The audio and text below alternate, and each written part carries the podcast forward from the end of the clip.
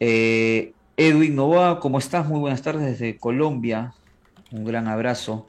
Por favor, si nos, si nos comienzan a indicar de dónde nos están viendo mientras, mientras vamos acomodando aquí algunas cositas y ya estamos dando inicio a, este, a, esta, a esta charla. ¿Ok?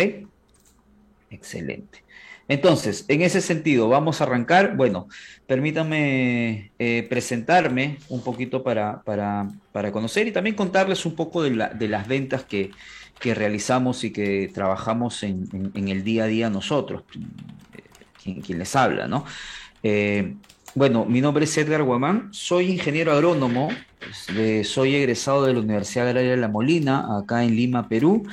Eh, muchos años estuve desarrollando temas para empresas, temas de ventas, temas comerciales para empresas proveedoras del, del sector, temas de, de, fertilizantes, temas de agroquímicos, temas de, maquinaria agrícola. Eh, todos estos años, y ahí estoy yo haciendo análisis o, viendo el tema de los análisis de, de, raíces, viendo el tema de campos de alcachofa, tanto de exportación como también cultivos tradicionales, ¿no? En caso de papa, de trigo, de, de, de zanahorias, hortalizas y demás, que también los comenzamos a ver. Eh, pero he estado muy vinculado al campo desde el punto de vista comercial, desde el punto de vista de la comercialización de los productos agropecuarios o de los, de los insumos agropecuarios. En todo ese contexto, eh, he estado todo el tiempo involucrado en la parte comercial y esto es bien interesante porque de alguna u otra manera eh, comencé a desarrollar ciertas, ciertas habilidades que obviamente te lo da un poquito el estar en el campo, el estar en la, en la cancha y estar constantemente capacitándose. Y desde aquí, mi primera recomendación para toda la gente que está en ventas, 100%, es que nos estemos capacitando siempre. Nos estemos capacitando siempre, hay mucho material en Internet para capacitarnos, hay que entender un poquito que el, sector, si bien es cierto, puede ser eh, un poco diferente, el proceso, por ejemplo, comercial termina siendo exactamente el mismo como teoría termina siendo el mismo. Entonces hay que comenzar a aterrizarlo eso para cada situación.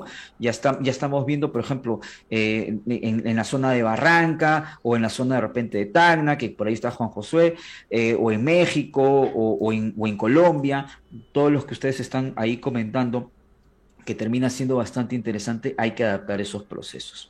¿Ok? Eso es lo clave en, todo, en toda la parte comercial. Como les digo, las capacitaciones para mí son sumamente importantes. Eh, he tenido la suerte de hacer unos cursos importantes, en esos están la maestría de Administración Estratégica de Empresas, eh, soy especialista en temas de marketing eh, en diferentes universidades acá en Perú, eh, por Centrum Católica, por la Universidad de Piura, he tenido la opción de, de, de, viajar y estar viendo marketing del sector agropecuario en, en, Israel.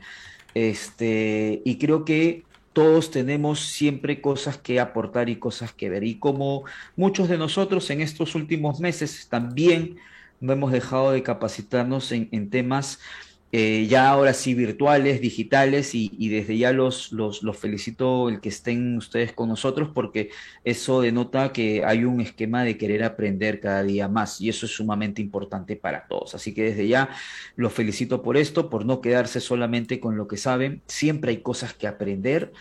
Eh, por más tiempo que tú tengas en ventas, y se los digo con, con, con mucha, con mucha eh, con mucha transparencia, siempre hay cosas nuevas que aprender, siempre hay cosas que, que, uno de repente las estaba viendo, pero no las tenía muy clara, entonces para eso siempre sirven las capacitaciones. Aparte de eso, eh, soy docente, soy docente universitario, preuniversitario y de, y de, y de posgrado en universidades como eh, la Universidad Privada del Norte, eh, la Universidad de Ciencias Aplicadas o UPC acá en, acá en, en, Perú, eh, la Universidad Agraria de La Molina en la parte de, de, sus diplomados y eh, últimamente también en ESAM viendo todo lo que es un bio, es biocomercio. Entonces, eh, tengo la suerte de ser jurado de tesis, he visto muchos proyectos sumamente interesantes, cada uno más interesante que el otro, donde por lo general siempre la parte comercial, siempre la pan, parte de ventas, especialmente cuando somos técnicos, siempre nos cuesta un poquito más desarrollar, nos cuesta un poquito más explicar, porque no es algo habitual que nos enseñen en las universidades, ¿no? No es algo que nos dicen, oye, sí, mira, esto es así, esto es así, o hay un curso específico de ventas. Eso no existe ahorita en las, en las universidades del sector y creo que es interesante que podamos nosotros, insisto, reforzar eso, pero desde un punto de vista siempre de alguien que lo, que lo conozca y que lo sepa, ¿no? Eh, en ese sentido, desarrollamos todo lo que conocemos ahorita como agromarketing eh, y nuestras plataformas de Educagro y demás. Hemos tenido muchos cursos a nivel presencial y digital, ¿no? Estos son algunos de los cursos eh, presenciales que hemos tenido a lo largo de, de, muchos años y hemos estado desarrollando, como siempre, el tema de generación de valor, tanto como jóvenes, gente que ya está mucho más involucrada en la venta, pero creemos que es fundamental esto para poder desarrollar mucho más el sector agropecuario. Y solamente para terminar, como, como empresas, eh, tuve la suerte de tener un emprendimiento con, con familiar que era Gili, eh, que es una, una juguería que la cuarentena literalmente se la llevó, así que yo también tuve algunos problemas de ventas cuando, cuando vino todo este esquema del COVID, pero también tenemos todo lo que es marketing digital eh, en agromarketing, que es lo que nosotros ahorita estamos haciendo y desarrollando muy, muy fuerte, y todas las capacitaciones y todo el desarrollo de capacitaciones que lo tenemos a partir de mi persona y a partir de Educagro como tal. Entonces, ese es un brevísimo resumen de las cosas que, que hemos hecho que he desarrollado personalmente eh, y es un poquito de lo que les voy a hablar el día de hoy. Eh, todo este esquema de cómo comienzo, cómo, cómo genero eh, esquemas, por ejemplo, recuerdo mucho la primera venta que hice cuando entré a, comercializar en una empresa de fertilizantes, en ese momento esta empresa de fertilizantes vendía, comercializaba también unos, unas mochilas, ¿no? Entonces, eh, este primer esquema en el cual un cliente me pedía descuento y yo le decía, mira, no te puedo dar descuento en este producto, pero si tú compras estas mochilas que las tenemos ahorita en promoción, podrías tú tener una mayor ganancia en, al momento de poder generar tú la, venta como tal o el ofrecimiento hacia tus clientes. Aparte, se pueden complementar con los, con los fertilizantes foliares que estás trabajando y ahí de alguna manera puedes tú también generar no un, un ingreso de margen por el fertilizante, sino por la mochila. Y eso al final, cuando uno aterriza la teoría, es un esquema de venta cruzada en la cual uno complementa un producto como tal. Pero ese inicio, obviamente yo no lo tenía claro, simplemente mi idea era comercializar algunos productos, tratar de rotar algunos productos que estaban en la, en la, en la lista de, de, de, en el portafolio de productos y poder generar mucho más ingresos para la empresa. Y es así que de alguna u otra manera comienzo yo una historia comercial muy interesante, creo, donde he aprendido muchas cosas y mi idea siempre es tratar de transmitir eso a las personas que vienen este, en este mundo comercial. Pero nos encontramos con el COVID, nos encontramos con este, con este esquema que nadie realmente se lo esperaba, nos encontramos en este punto en el cual nadie sabía qué es lo que podía venir eh, que nadie entendía qué es lo que estaba pasando realmente y que a todos nos cayó por sorpresa, ¿no?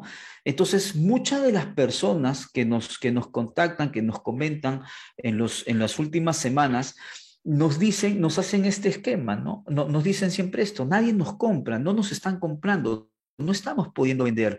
¿Por qué? Porque eh, la agroindustria está así, ¿por qué? Porque el agricultor no quiere comprar, que subieron mucho los fertilizantes, que está subiendo los fletes. Todo, todo, todo parece, absolutamente todo parece un esquema negativo. Pues bien, hay un punto que es muy importante entender. Hay productos, y estamos hablando netamente de agricultura, hay productos que sí o sí la gente va a tener que comprar. Que quizás aplica menos, sí, es verdad, quizás aplica menos, van a tener que, revisar mucho sus, esquemas de, de, repente de, monitoreo de suelo, de raíces, de hojas. Sí, la gente va a tener que revisar. No tiene mucha tecnología para revisarlo, va a tener que aplicar tecnología, va a tener que ser más efectivo el momento de aplicar y invertir cada centavo. Y aquí, antes de comenzar todo, aquí viene un punto muy importante. Si ustedes demuestran a la gente de alguna u otra manera que usando sus productos en este momento ellos van a ahorrar dinero, ustedes pueden comenzar a comercializar mucho más. entendiendo de que venimos en una transición, entendiendo de que todo el mundo está pensando en, querer eh, no aplicar o ahorrar lo máximo posible, la gran palabra al final termina siendo ahorrar. O sea, si nosotros demostramos, insisto, de alguna u otra manera, que nuestro servicio, que con nuestro producto va a poder ahorrar un cliente, creo que nosotros podemos ofrecer de una mejor manera nuestro producto. Ahora, bueno, mi producto no va al ahorro, mi producto va a la productividad, mi producto va al tema de, mejorar las condiciones de, de suelo, aire, no sé. Bueno, entonces veamos qué es lo que se viene. Primero, ¿ok? Y vamos con un punto un poquito teórico. Lo primero que tienes que hacer si tú eres el vendedor es que tienes que estar convencido de lo que vendes. Y ojo, no solamente técnicamente. Hay una frase que a mí siempre me gusta, ¿no? Oye, si tú fueses el comprador, ¿tú comprarías tu producto? ¿Tú comprarías tu producto, el producto que estás ofreciendo? ¿Tú lo comprarías? Hazte esa pregunta. Porque uno no puede ofrecer algo que no va a beneficiar a las personas. Estamos hablando de, una comercialización en el sector agro, que es un sector quizás uno de, los más vulnerables. Uno de los más sensibles en cuanto a la familia, en cuanto Entiendo que muchas de las personas que están acá venimos de ciencias agrarias, así que lo que les estoy diciendo es un sentir muy, muy similar en, todo, en, todo lado. Entonces, estamos hablando nosotros de un esquema en el cual la gente percibe, ¿ok? Percibe que algo está faltando o algo está pasando. Y lo que nosotros tenemos que hacer es tratar de asegurar eso. Tratar de decirle a las personas, vamos, desarrollemos en conjunto, ¿ok? Mediante productos o servicios que puedan ayudar a los productores a generar un mejor valor. Entonces, lo primero, lo que tú estás vendiendo, lo que tú estás vendiendo, ¿tú lo comprarías? Eso es lo primero que tenemos que averiguar. Eso es lo primero que tenemos que hacer sentir. ¿Lo compraríamos? O si quieres ir mucho más drástico, oye, ¿se lo venderías a tus amigos, a tus mejores amigos, a tus familiares, a tu mamá, a tu papá, a tus hermanos? ¿Se los venderías? Si es tan bueno este producto, ¿tú se los venderías? Analiza, porque, porque si no es así, algo está fallando con tu producto, algo está fallando con lo que estás ofreciendo. Porque, porque la idea es generar valor, la idea es de que la gente, tú puedas ayudar a la gente. Entonces, si tú no lo estás logrando, si tú no lo estás pensando de esa forma, entonces te pido que analices tu producto tu servicio.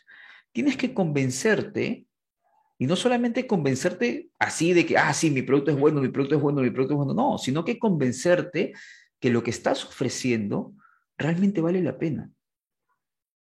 Eso es lo primero que tenemos que saber y entender si tú quieres vender más, si tú quieres, bajo este contexto que estamos hablando, que está muy difícil, bueno, si tú quieres ayudar a la gente y sabes que tu producto lo va a lograr o tu servicio lo va a lograr, entonces dale para adelante.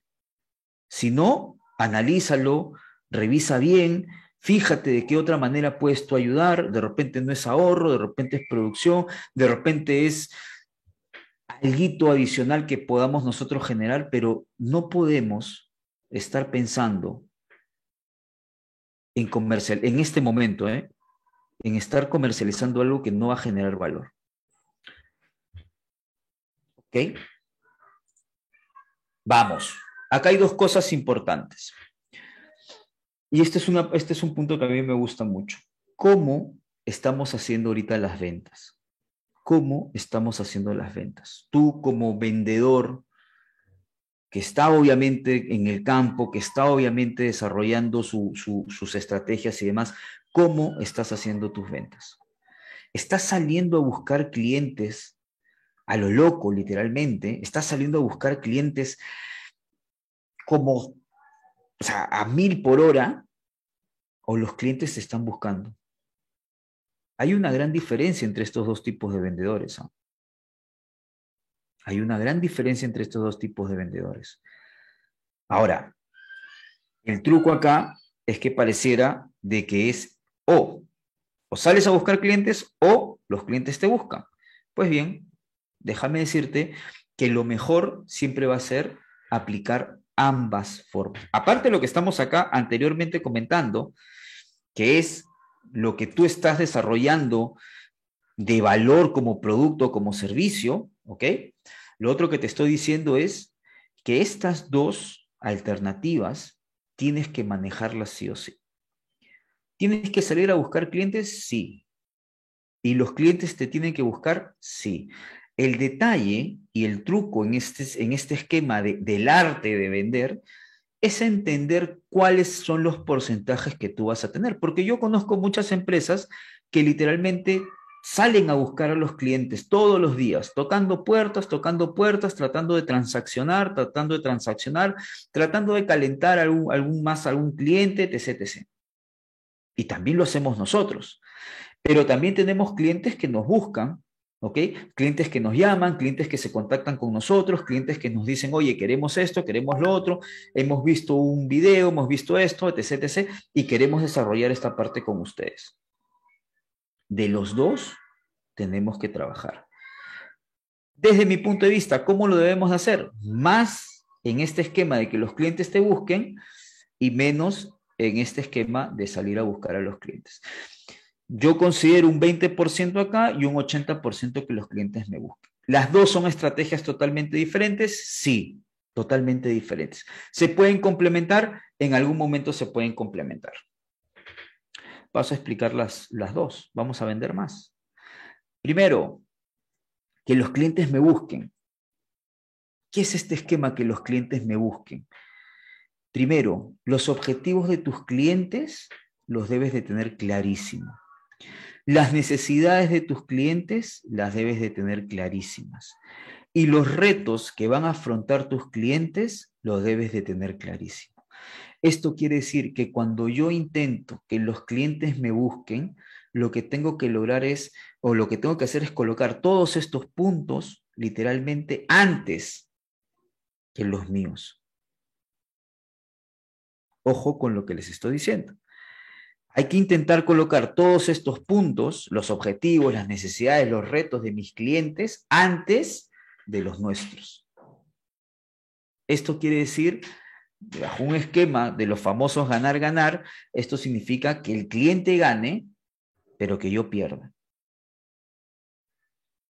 O sea, el cliente va a tener todas las de ganar y nosotros poco o nada que ganar.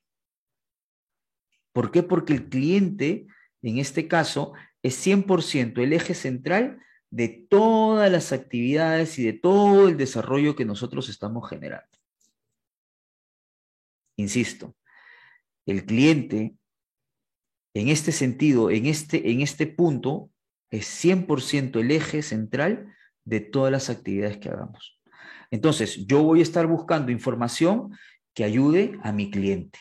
¿Cómo funciona? La idea es de que la venta sea no forzada. La idea de este, de, esta, de este desarrollo en el cual yo quiero que me vengan a buscar yo no puedo forzar la venta.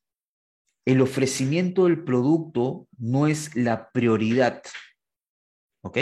El ofrecimiento del producto no es la prioridad. Insisto, nosotros en muchos casos, y hace mucho tiempo, yo creo que yo espero que también ya esté cambiando este esquema en, las personas que nos, que nos escuchan en, en aeromarketing y los demás, Dicho sea de paso, espero que todos también nos estén siguiendo en los diferentes canales, en Facebook, en Instagram, en, YouTube, en todos los canales que tenemos, donde hay mucha información. Pero lo que, lo que es importante es que aquí no es que yo ya tengo al cliente y le voy a vender sí o sí. Este esquema de transaccionar con los clientes. Recuerden que lo primero ahorita es el cliente. Mis opciones de venta, mis, mi comisión, mis retos familiares, mis retos en la empresa quedan de lado. Lo importante termina siendo el cliente. Ojo, ¿ah? al extremo. Y no debo de forzar la venta. Entonces, ¿qué cosa es este punto? Tenemos que ayudar a los clientes. Siempre se ha dicho que el cliente cada día está más informado, que el cliente cada día que pasa tiene más información en el mercado.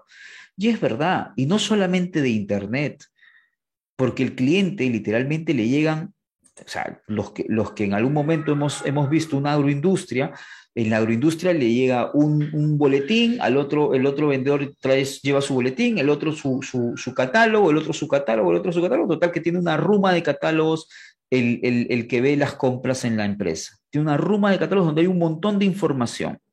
Aparte está Internet, ¿eh? aparte está tu página web, aparte están tus redes sociales, aparte está todo. Entonces el cliente termina estando sumamente informado de todas las cosas que acontecen. Ahora, de alguna u otra manera, el cliente tampoco no quiere interactuar con nosotros, aún. ¿Ok? El cliente no quiere interactuar con nosotros aún. Este es un tema bien interesante, ¿por qué? Porque el cliente va a coger referencias que pueden ser nuestras eh, al final, o, datos nuestros, ¿no? Que en el catálogo en la página web y demás, pero todavía no va a interactuar con nosotros como vendedores. Entonces, para este punto es importante saber qué es lo que quiere este cliente. Porque si yo logro descifrar qué es lo que quiere este cliente, lo que yo voy a poder hacer es darle esta información. Ahora, darle esta información a este cliente, que él mismo la explore, que él mismo la revise, que él mismo la analice. E insisto, evita la interacción con el cliente. Ahora, ¿Por qué digo que deberías de considerar este punto? ¿Por qué deberías de considerar todo el material que estamos dejando, ya sea en, un entorno digital como un entorno offline? ¿Por qué? Porque ya está demostrado que el 97% de, las, de los compradores o de las decisiones de compra, ¿ok? Pasan o investigan, mejor dicho, en Internet y en entorno offline antes de contactar con un cliente el 93% en entornos B2B. Los que no están familiarizados con B2C es todos los negocios o toda la, comercialización que se da entre una empresa y un consumidor final. Entre una empresa y un consumidor final, el 97% de las personas que compran bajo este esquema investigan en Internet. Y en un negocio o en un entorno B2B que es entre empresas, ¿ok? O sea, acá están los tomadores de, decisión de compras, ¿ok? Ellos, 93%, revisan o investigan en Internet.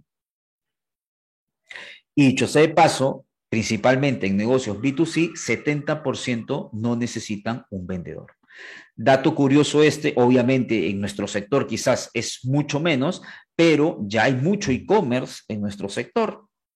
¿Ok?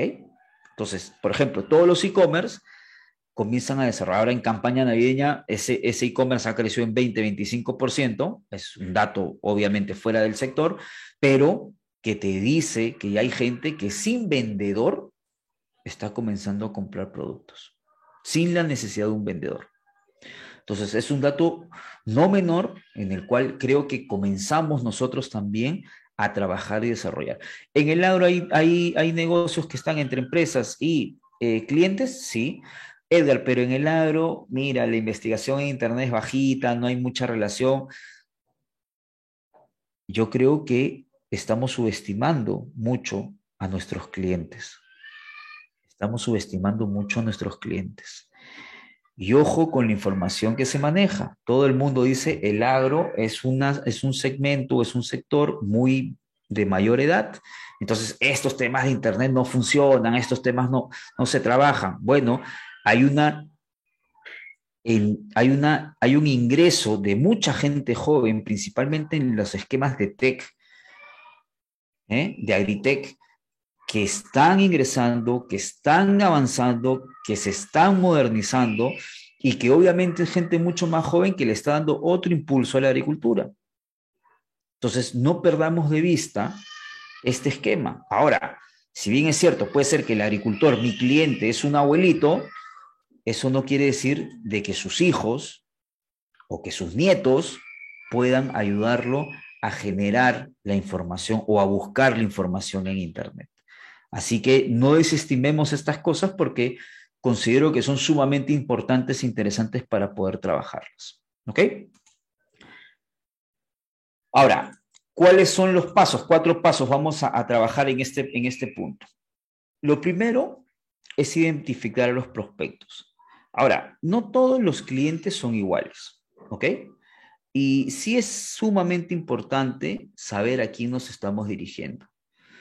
No va a ser lo mismo estar dirigiéndonos a personas que tienen el cultivo de maíz, cultivo de o cualquier cítrico o de repente papa, no va a ser lo mismo, ¿ok? No va a ser lo mismo. Y esto es importantísimo tenerlo en cuenta.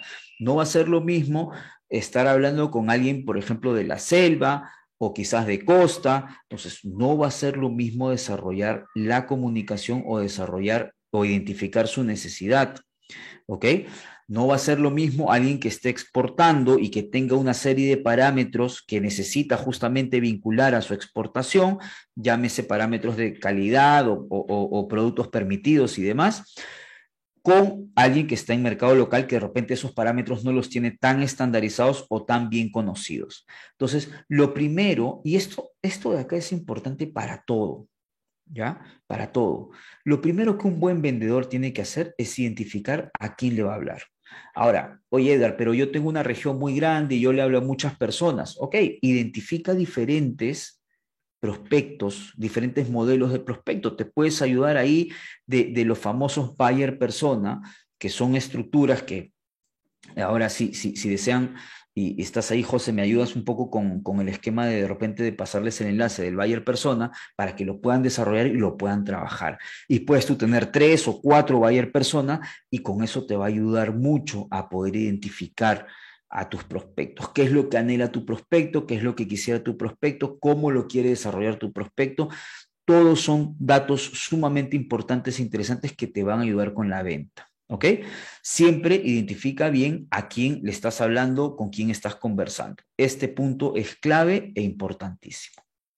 Punto número dos, conecta. ¿Ok? Conecta. Ahora, ¿qué es lo interesante? Hay un esquema en la parte comercial que es la confianza. ¿Ok? Nosotros, cada día en agromarketing, les hablo desde nuestro punto de vista, cada día intentamos generar más confianza con las personas. Así mismo como lo hacía cuando vendía fertilizantes, cuando vendía agroquímicos, cuando vendía insumos agropecuarios, de alguna manera uno intenta generar más confianza con su posible cliente. ¿Y cómo? Y la gran pregunta es, ¿cómo tú confías más en una persona? ¿Cómo tú confías más en una persona? Hazte esa pregunta. Tu cliente, ¿cómo confiaría más en ti? ¿Qué es lo que tú debes de decirle? ¿Qué es lo que tú debes de demostrarle? ¿Qué es lo que tú deberías de estar haciendo, estar mostrándole para que tu cliente comience a confiar en ti? Un punto importante, siempre lo digo, es el esquema de poder estar más tiempo con nuestro cliente. Esto quiere decir, y ya, ya en, una, en una sesión de, de los viernes les decía, tenemos que nosotros estar donde nuestro cliente está. Si es en una junta de usuarios, de repente pedirle a la junta de usuarios unos minutos para conversar. Ahí el cliente nos va a ver. De repente, si el cliente tiene una información o quisiera conocer una información, de repente pasarla por un medio digital. De repente el cliente va a asistir a, una, a un evento, a un, a, una, a un evento agrícola y nosotros también estar ahí. De alguna u otra manera, nosotros vamos a generar esa confianza con el cliente. Pero eso es parte de conectar. Vamos a contarle nuestros casos de éxito, vamos a decirle quiénes somos. Porque claro, tú no vas a confiar en mí si te digo, oye, sí, este, eh, eh, yo acabo de, de, de repente de salir de la universidad y quiero asesorarte en tu cultivo de arándano. ¿Y cuál es tu experiencia? No, ninguna, recién he salido de la universidad. No vas a confiar tanto en mí, Versus de repente alguien te dice, oye, he estado investigando sobre el cultivo de arándano, llevo 5, 10, 15 años investigando sobre este tema, mira que yo este, también siembro arándanos, etc, etc, etc. Entonces, son casos totalmente diferentes en los cuales el eje central o la palabra central termina siendo la confianza. ¿Ok? Ahora, ¿cómo nosotros estamos demostrando que podemos ayudarlos? ¿Cómo yo a ustedes les, estoy, les puedo demostrar que, les, que los puedo ayudar? Bueno, he estado inmerso en el tema comercial por muchos años, ejerzo docencia de alguna u otra manera en temas de marketing, de alimentos y de agro, y con esto intentamos de alguna manera conectar con ustedes. ¿Ok? Y algo muy importante siempre es la propuesta de valor. ¿Qué es lo que yo te puedo ofrecer? te puede ayudar a ahorrar el, dinero ahora en, este momento que estamos un poquito complicados, te puede ayudar a generar más ventas, te puede ayudar a generar más confianza con tus clientes, te puede ayudar a... ¿En qué podemos nosotros ayudar a nuestros clientes? Entonces, de alguna manera ya con esos puntos comenzamos a conectar con los clientes, comenzamos a desarrollar una mejor o una mayor confianza, que es la palabra clave al final. Ahora, cuando tenemos ya nosotros cerca al cliente, y esto es lo más interesante y lo más importante, y después lo vamos a ver también. Una de las cosas claves, cuando uno, por ejemplo, intenta identificar necesidades, es que uno le tiene que preguntar al cliente.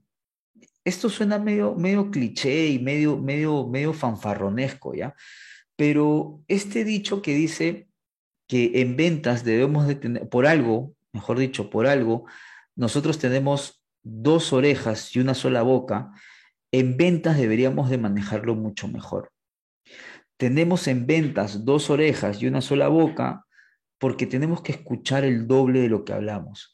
Y lo poco que hablamos tienen que ser temas de preguntas. ¿Qué es lo que les interesa a ustedes?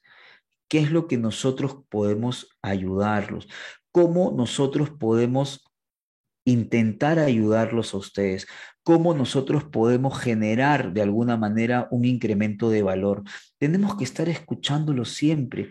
Siempre es importante, al momento de que nosotros exploremos soluciones, necesidades y demás, tenemos que estar nosotros siempre enfrascados, ¿ok? En el esquema de qué problema vamos a resolver.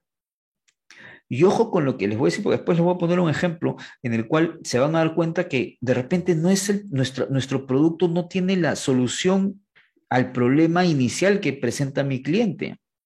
Y vamos a ver cómo lo podemos desarrollar. Pero es importante nosotros tratar de entender qué resultados espera el cliente, qué necesita resolver. Todos estos esquemas comerciales de ayudar no se tratan más que de resolver problemas y de llevar al cliente de un punto a otro punto, de un punto de insatisfacción a un punto de satisfacción total.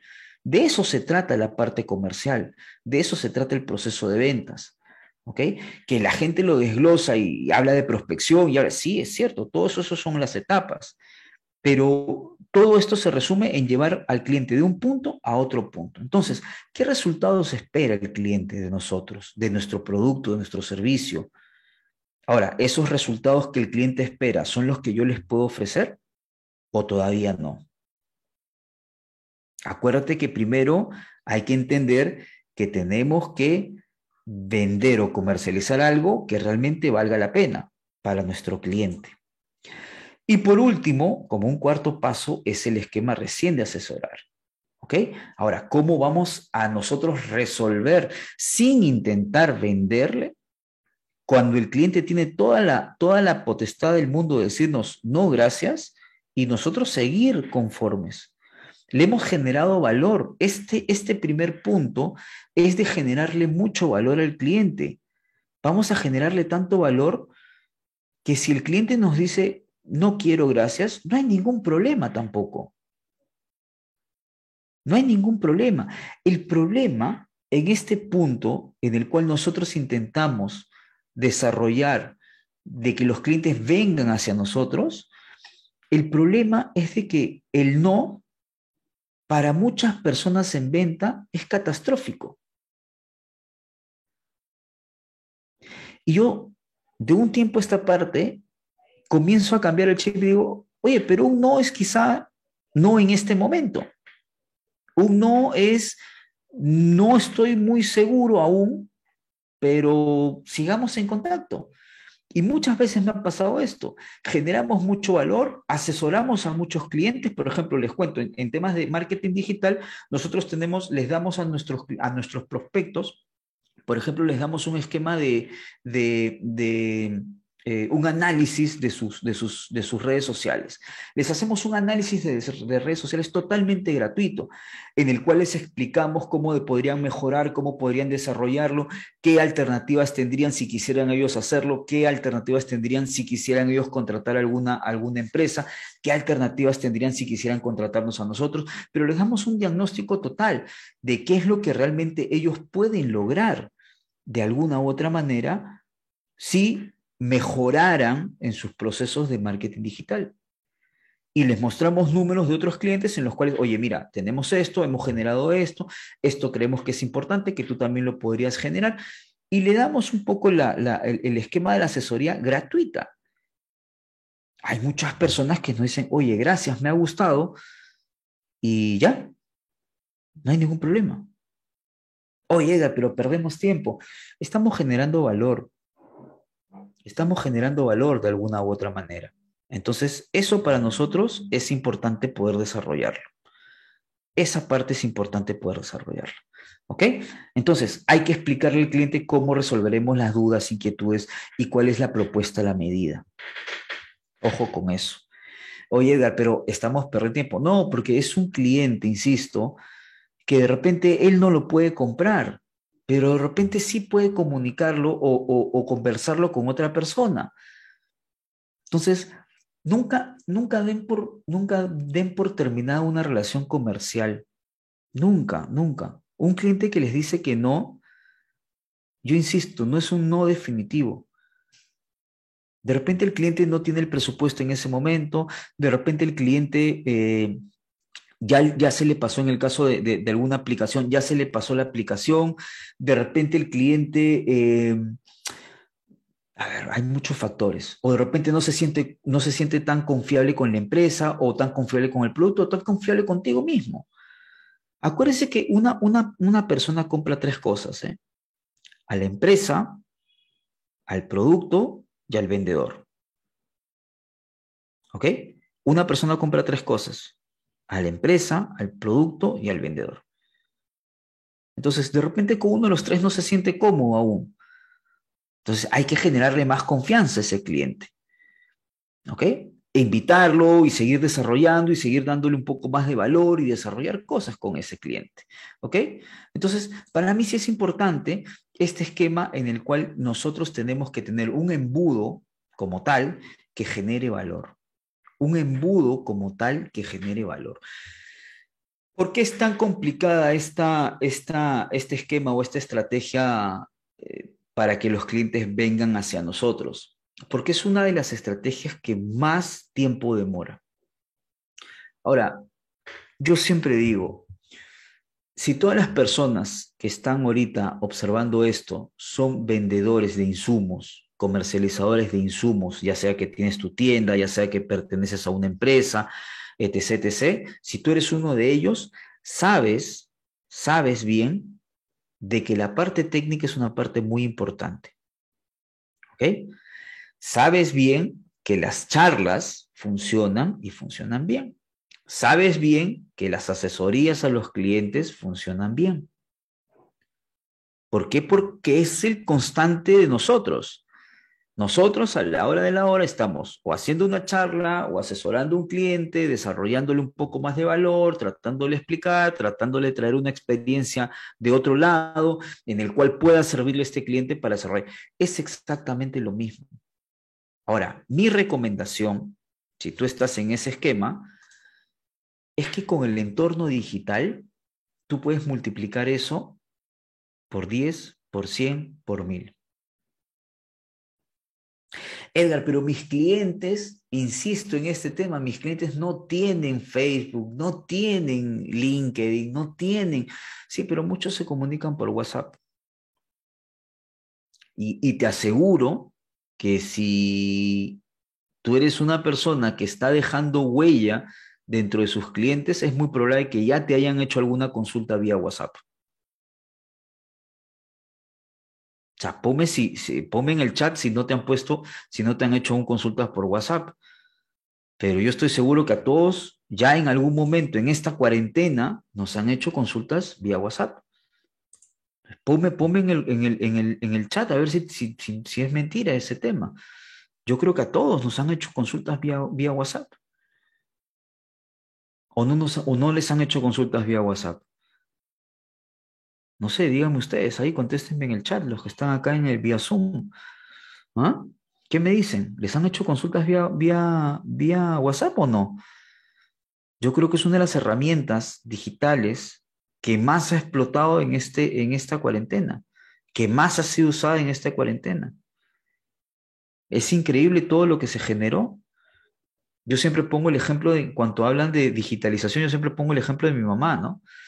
Mi mamá que decía, no, yo digital nunca, etc, etc. Y ahora con su casera del mercadillo está en constante comunicación vía WhatsApp para que le envíe el producto como tal.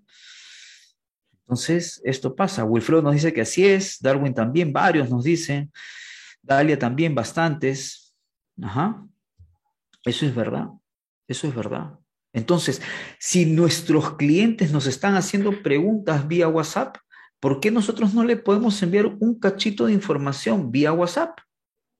Como devolviéndole, no, no, no la respuesta, pero de repente hablándoles un poquito más acerca de, de, de, de repente de alguna experiencia que tiene otro cliente. Entonces les mandamos de repente un audio en el cual le comentamos alguna experiencia que ha tenido o de repente una información que nosotros tenemos climatológica, ¿no? Oigan, este, amigos agricultores de frente, ¿no? Este, Dalia, Donald, que también nos dice que sí. Oye, este, por si acaso, mira que se están presentando estas proyecciones de lluvia, ¿no? Hay que tener cuidados, este, amigos agricultores, con este tema. O sea, utilicemos las herramientas como tal y, generemos mucho más valor. Entonces, si ya nos están preguntando vía WhatsApp, ese es un buen canal para darle un poco más de información y generarle un poquito más de valor a nuestros clientes.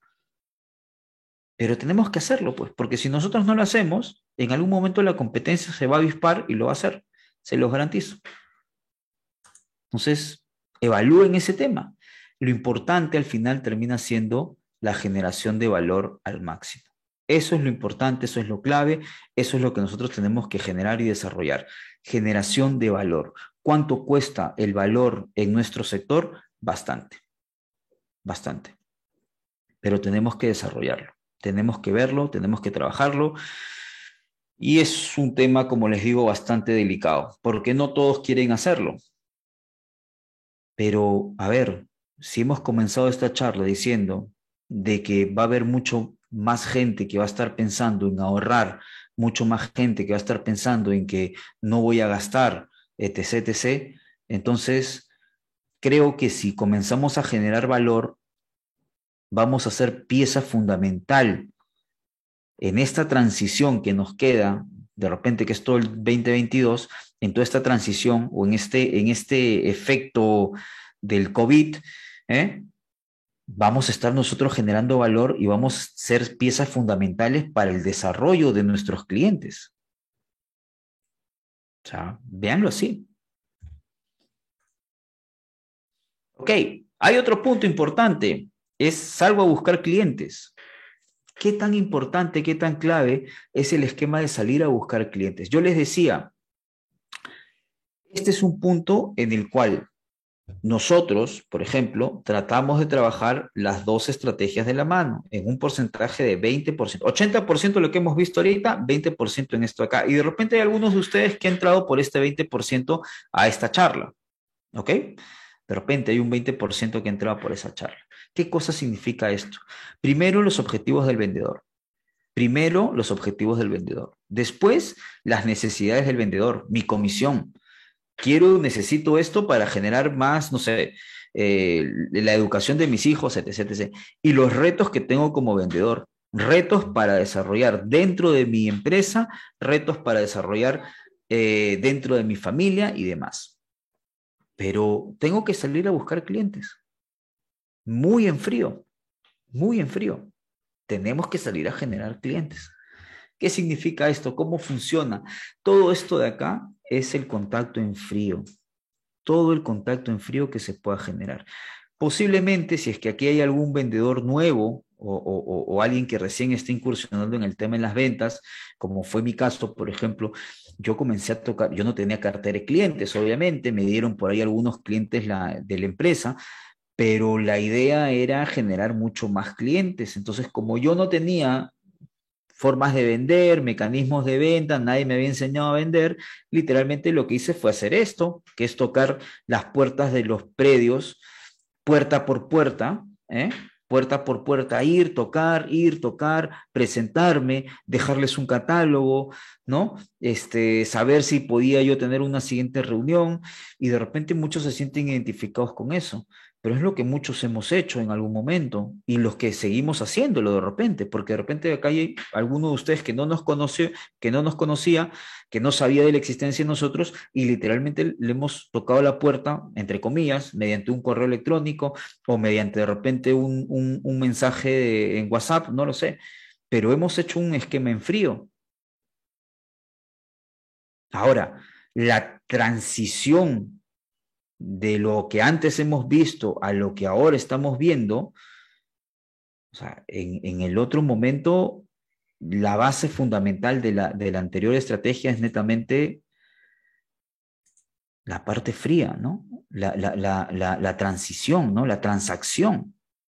La transacción es, es algo que muchos de, muchos de los que estamos en ventas aún creemos que es lo que funciona.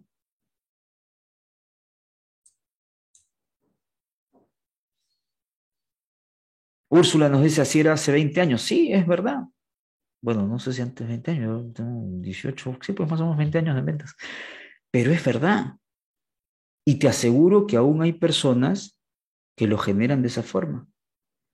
Es más, hace horas recibí la llamada de un amigo, un buen amigo mío, y me dijo, oye Edgar, ¿sabes que acabo de entrar a ver el tema de, logística en unas, en unas empresas, eh, en una empresa, perdón, y quiero que me ayudes con algunos contactos que tengas tú en la agroindustria para poder enviarles algunas cartas de presentación. Eso es un esquema en frío.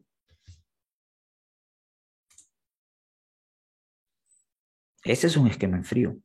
Todavía se hace, por supuesto. Si yo no conozco a nadie, me mandan a mí de, a inaugurar zonas, es muy probable de que si yo no tengo el, esquema anterior construido, va a ser un poco más difícil y lo voy a tener que hacer de esta manera. Lo voy a tener que hacer de esta manera. Todo contacto frío que se pueda generar.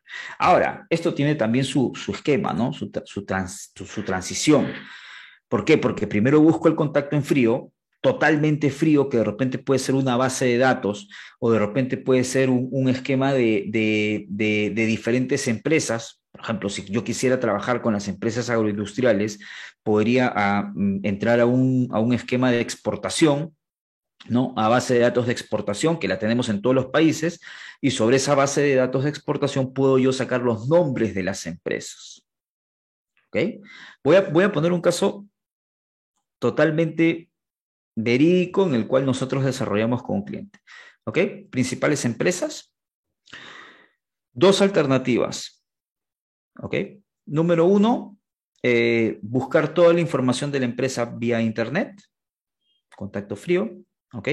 Número dos, utilizar una red social, en este caso LinkedIn o LinkedIn, como lo quieran llamar, y generar los contactos. ¿Ok? Ahora, eso igual sigue siendo un contacto frío. Obviamente los vendedores nos dijeron, oye, pero la gente no nos acepta, oye, la gente no nos, este, no nos dice que sí, este, ahí nadie quiere comprar, es que nadie te está diciendo que eso sirva para comprar. ¿Ok? Nadie te está diciendo que en este esquema tú vas a generar la venta porque colocas un bonito producto o porque le das un bonito, un bonito, este, un, bonito, un bonito mensaje. O sea, es, sigue siendo un contacto en frío. Y ahí es donde de repente ocurre también un error. es que creemos que con el contacto ya estamos solucionando el tema de la venta y no es así. ¿Cuánto nos demoramos nosotros en que, entre que alguien nos contacta y nuestra venta como, y nuestra compra como tal? Entonces, después de este contacto, hay que seguir acercando a este nuevo contacto hacia nosotros. ¿Cómo nosotros lo acercamos? ¿Cómo nosotros calentamos? Se podría decir en, términos comerciales. ¿Cómo calentamos a nuestro, a nuestro prospecto? Entonces, ese es otro trabajo que desarrollar. Pero ese es el proceso. Ese es el famoso proceso en el cual me van a, me van a disculpar que voy a cambiar de, de pantalla. No sé si José de repente te, malore por ahí algo, pero este es, este es el, famoso esquema en el cual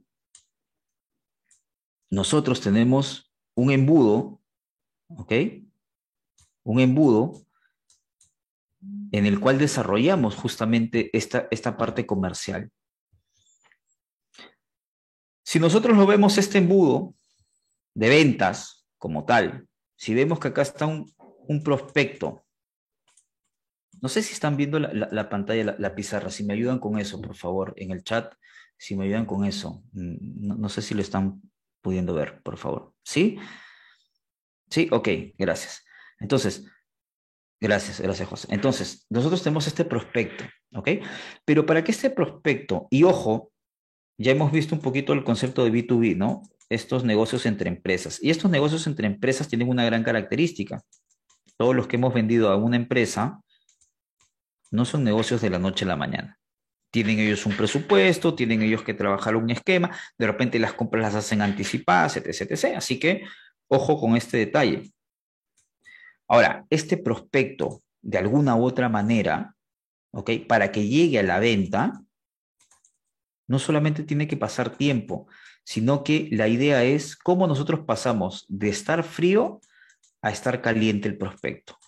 ¿Cómo nosotros logramos esto? Hay gente que se va a ir, ¿ah? por eso que es un embudo. La explicación del embudo es que esta gente sale, se va, la perdemos. Esto es el no. Y ya te he dicho que no es un no definitivo, en todo sentido. La idea es cómo nosotros generamos esto de acá. Ya te he dicho en el anterior caso, el esquema es la confianza. Edgar, pero yo agarro y lo contacto y al toque le vendo. Soy máster en ventas. Al toque le vendo. Y yo conocía y conozco a vendedores que han vendido tractores así, ¿ah? a ojos cerrados. Sin conocer al cliente, sin conocer el campo, sin conocer el esquema de dónde va a trabajar, nada. Pero lo vendieron. Y buenísimo. Palmas para el vendedor pero la necesidad del cliente, la satisfacción del cliente. Entonces, todo este proceso en el cual pasa el cliente, ¿ok? Es un poquito lo que hemos visto antes, anteriormente. Yo creo que este esquema en el cual hay mucha frialdad, ¿ok? Nos va a permitir solamente llenar este primer espacio. ¿Que puede haber una venta? Sí, sí puede haber una venta. En un negocio B2B, menos. En un de repente, en una empresa o en un producto que se va directamente a un cliente final, quizá. Y acá hay un tema bien interesante porque acá salta el concepto del precio, ¿no? Ah, es que como soy el más barato, o la competencia, no, yo no soy el más barato. La competencia, como es la más barata, vende rápido, pues, ¿no? Vende rápido, vende rápido. O sea, no necesita estar haciendo este tema de demostrarle, de, de darle valor, ¿no? O sea, simplemente precio y ya está. La pregunta es, cuando nosotros alguna vez hemos comprado por precio, ahora ponte tú acá en este lugar, cuando nosotros hemos comprado alguna vez por precio, alguna vez, y no ha salido bien la venta, no ha salido bien el producto, no ha salido bien el servicio, ¿qué es lo que tú piensas? ¿Qué es lo que tú, qué es lo que pasa por tu cabeza? Porque tú también eres un comprador.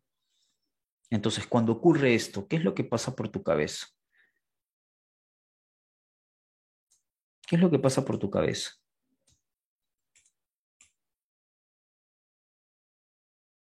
Eso es lo mismo que pasa por la cabeza de tu cliente o de tu posible cliente.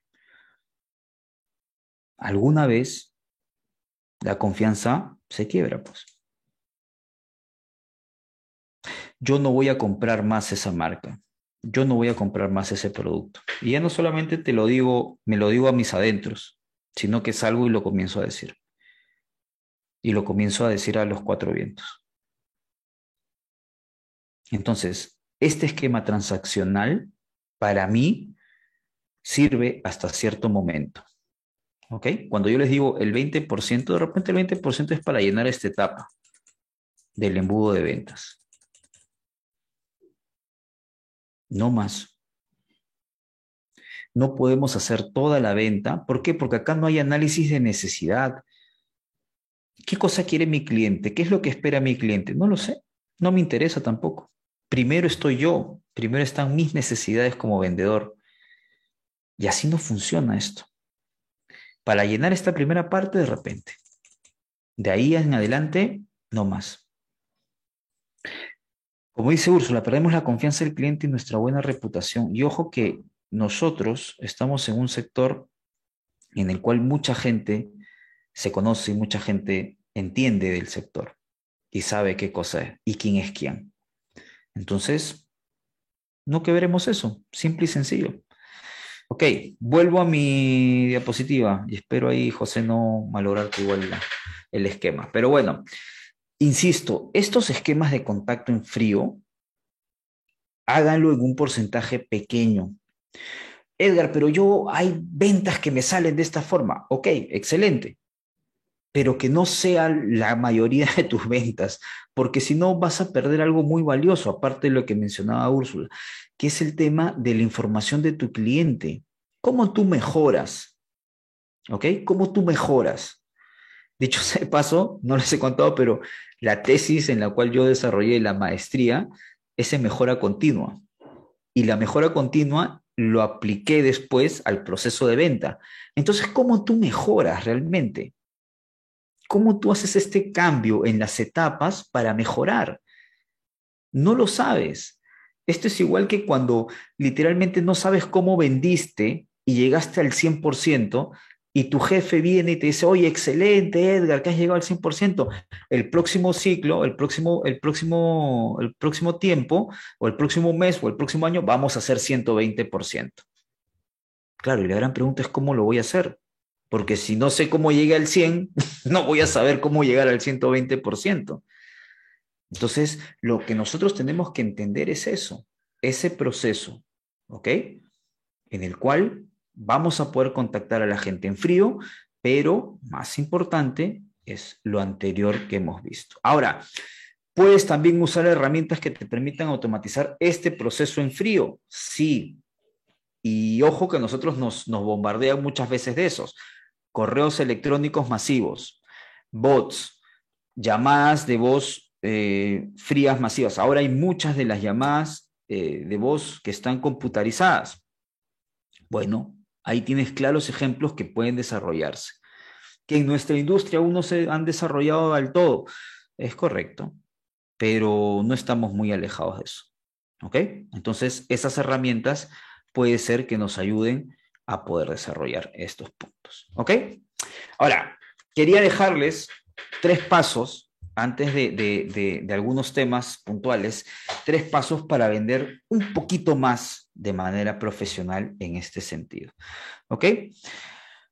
Y, y, vamos desarrollando esto basándonos un poco en lo primero que hemos visto, ¿ok? En este esquema en el cual los clientes vienen hacia nosotros y no es tanto que nosotros vamos a buscar los clientes como tal, ¿ok? Entonces, lo primero que quiero que te respondas es esta pregunta puse acá algunas frutitas, ¿no?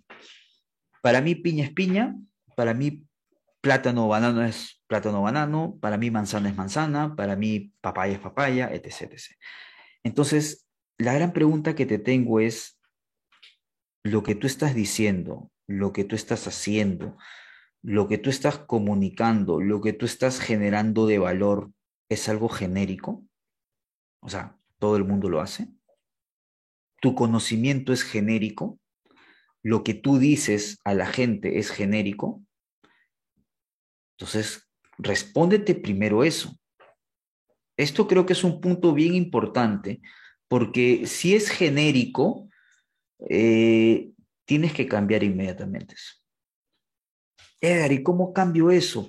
Es un esquema de conocer y de entender cada día más las cosas, de entender la zona en la cual tú estás, de tener una información diferente, de capacitarte, como ya te lo he dicho, pero no podemos caer en un esquema de que, es, de que eres genérico. Te capacitas en cuanto a parte comercial, te capacitas en cuanto a parte técnica, te capacitas en cuanto a los productos, en cuanto a los servicios, pero no podemos ser genéricos. Ojo, no estoy hablando de los productos que comercializamos, ¿ah? No estoy hablando de los productos que comercializamos, estoy hablando de, de, nosotros como parte de la venta. O sea, nosotros estamos cayendo en este, en este hueco de ser genéricos. Estamos, estamos considerando nosotros este esquema de ser genéricos.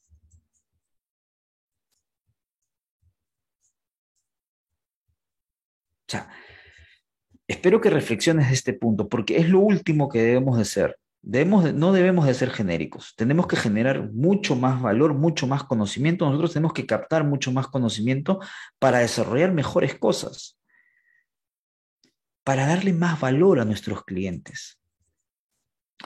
Ahora, ya te lo he dicho anteriormente, ¿ok? Tienes que conocer a tu prospecto. Esto es un tema fundamental y ahí José eh, hace, hace instantes les puso en el, en el chat, les puso el tema del, del enlace del Bayer Persona, el cual los invito a que ustedes puedan revisarlo, los invito a que ustedes puedan desarrollarlo, porque creo que es una parte fundamental de lo que nosotros podemos generar y de lo que nosotros podemos trabajar. Es clave e importante el esquema del Bayer Persona para justamente eh, poder entender mucho más al prospecto. Eh, hay, muchas, hay muchas sesiones, muchas clases que hablo, que hablo de segmentación de mercado. Los invito a que puedan revisar eso porque creo que esto es fundamental. ¿Ok? Tienes que conocer a tu prospecto, tienes que conocer a quién le estás hablando. ¿Ok? Hay que conocer muy bien a quién se le está hablando. Como yo les dije anteriormente, la gran pregunta es cómo ayudas a la gente en su transformación, en pasar de una, una parte del río a la otra parte del río. ¿Cómo ayudas a la gente en esta transición en la cual necesitamos ahorrar dinero porque de repente está muy caro los insumos?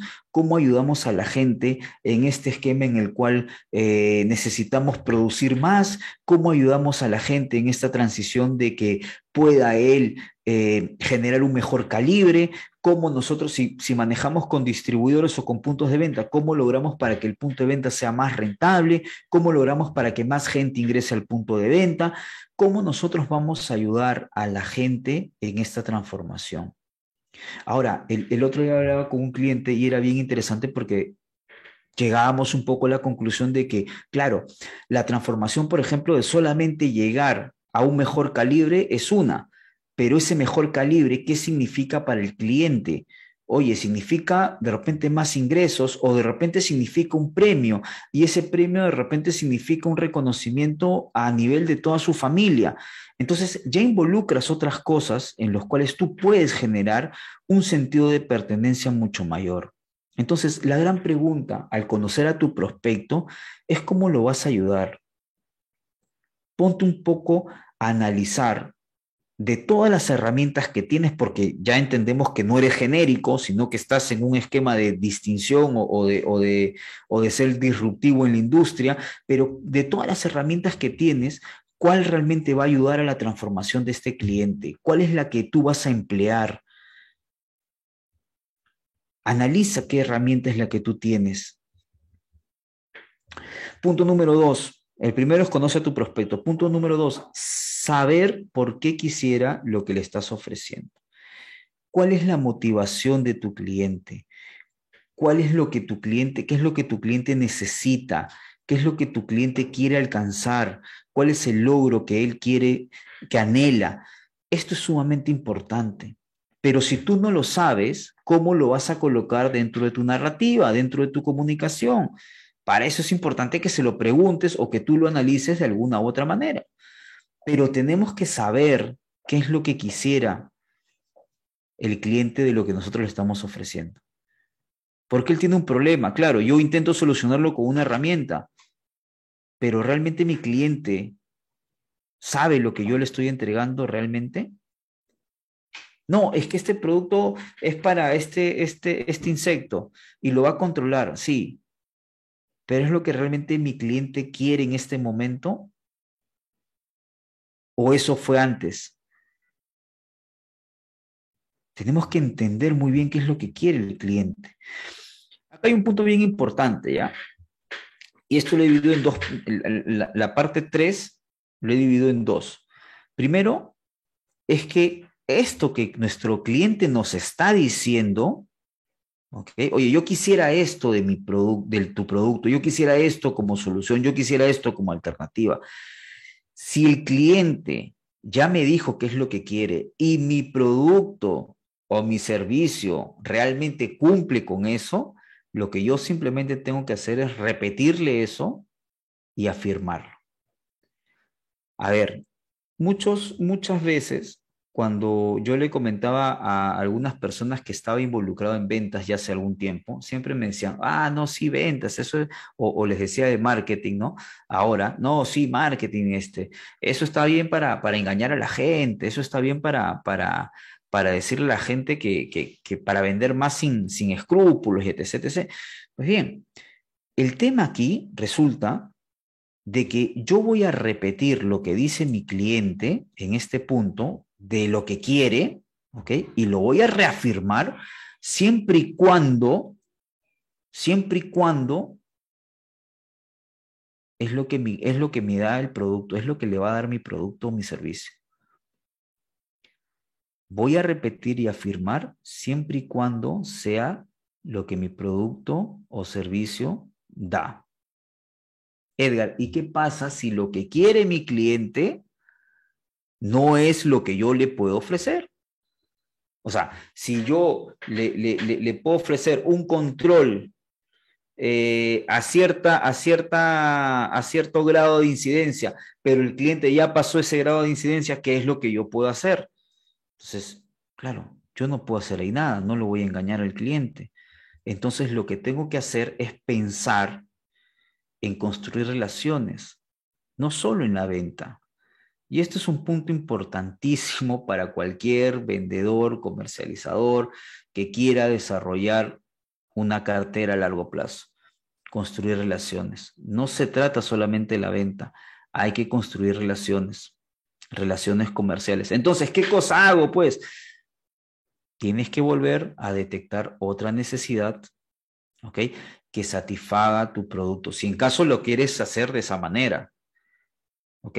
Oye, igual yo necesito vender, Edgar. Sí, ok. Entonces, retrocede un poco, vuelve a preguntar, ¿ok? Y de repente tú tengas otra necesidad que tu producto o que algún producto de tu portafolio pueda satisfacer o en su defecto, lo que tú puedes ofrecer, si quieres ser un excelente asesor, es darle el dato o darle la información de un producto que sí haga lo que el tuyo no puede hacer. ¿Por qué? Porque tienes un portafolio corto, ¿por qué? Porque tu producto no está enfocado en ese segmento, llámese orgánico, llámese natural, no lo sé. Pero o bien retrocedes y detectas otra necesidad que satisfaga realmente tu producto, o bien agarras y buscas la mejor asesoría para tu cliente. ¿Cuál es la mejor asesoría para tu cliente? Quizás sea un producto complementario o un producto sustituto. Edgar, pero voy a hacer que la competencia entre. Lo que estás haciendo es generando una gran relación. Que esto es muy duro, ¿eh? Pero a veces pasa.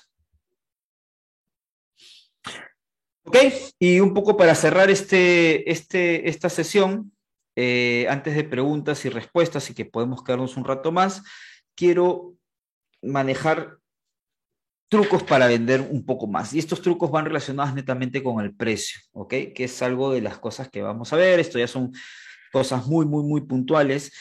y que se pueden apoyar ustedes dependiendo de, la forma como comercialicen el producto, ¿ok? Ya sea con una lista de precios, ya sea de repente con un esquema de, si están en un punto de venta, con un esquema visual, de un cartel, un letrero, etc. etc ¿Ok? Entonces, hay un punto que se llama el anclaje, el anclaje de precios, ¿ok? Es muy probable de que si yo les coloco estos tres precios, ¿ok? Es muy probable, incluso les coloco aquí este esquema de oferta especial, es muy probable que ustedes opten por este tipo de precio. ¿Ok? Nosotros, como personas, como, como seres humanos, por lo general, estamos pensando o estamos viviendo anclados en precios. ¿Ok? Entonces, si yo te digo que el producto cuesta 500, ¿ok? La presentación de un litro, no sé. La presentación de un litro cuesta 500, la de medio litro cuesta 400, pero tengo una oferta en la cual la de litro te la puedo dejar a 445, es muy probable de que tú esto automáticamente lo veas bastante barato. Y es pura percepción, ojo, ¿ah? pura, pura percepción. Insisto, te doy un precio alto, te doy un precio bajo y un poquito abajo de la mitad de los dos. Esto es una, estas son estrategias que usan mucho los retail. Por ejemplo, un esquema de televisores lo van a encontrar mucho, ¿ok? Un televisor con unas características determinadas, ¿ok? A un precio determinado, otro televisor con características similares, con un precio determinado, y uno que de repente está entre los dos, pero con un poquito menos de precio. Entonces lo van a ver y van a decir, oye, sí es una buena oferta. ¿Ok? Listas de precios. ¿Ok? Listas de precios. Los que utilizan lista de precios pueden aplicar esto sin ningún problema. ¿Ok? Sin ningún problema. Siempre vamos a atender, y esto por favor, nosotros somos consumidores. ¿Ok? Entonces vamos a atender siempre a, ver los dos extremos. ¿Ok? Vamos a atender a ver los dos extremos, anclarnos en los extremos de venta. Y vamos a tratar de estar siempre en el medio, y si es un medio hacia abajo, va a ser mucho más interesante para todos. ¿Ok? Entonces, ¿qué es lo que tú puedes hacer? De repente, si, si tú tienes productos en los cuales tienes dos gamas de línea, una alta y una baja, entonces tú puedes agarrar al... Siempre comienza cuando vas a ofertar un producto, siempre comienza con tu oferta más alta. Esto pareciera ABC de ventas, ¿ya? Pero hay muchos vendedores, hay mucha gente comercial que nunca, que siempre comienza con el descuento y se queda sin techo para, sin piso para, para desarrollar la parte de la negociación.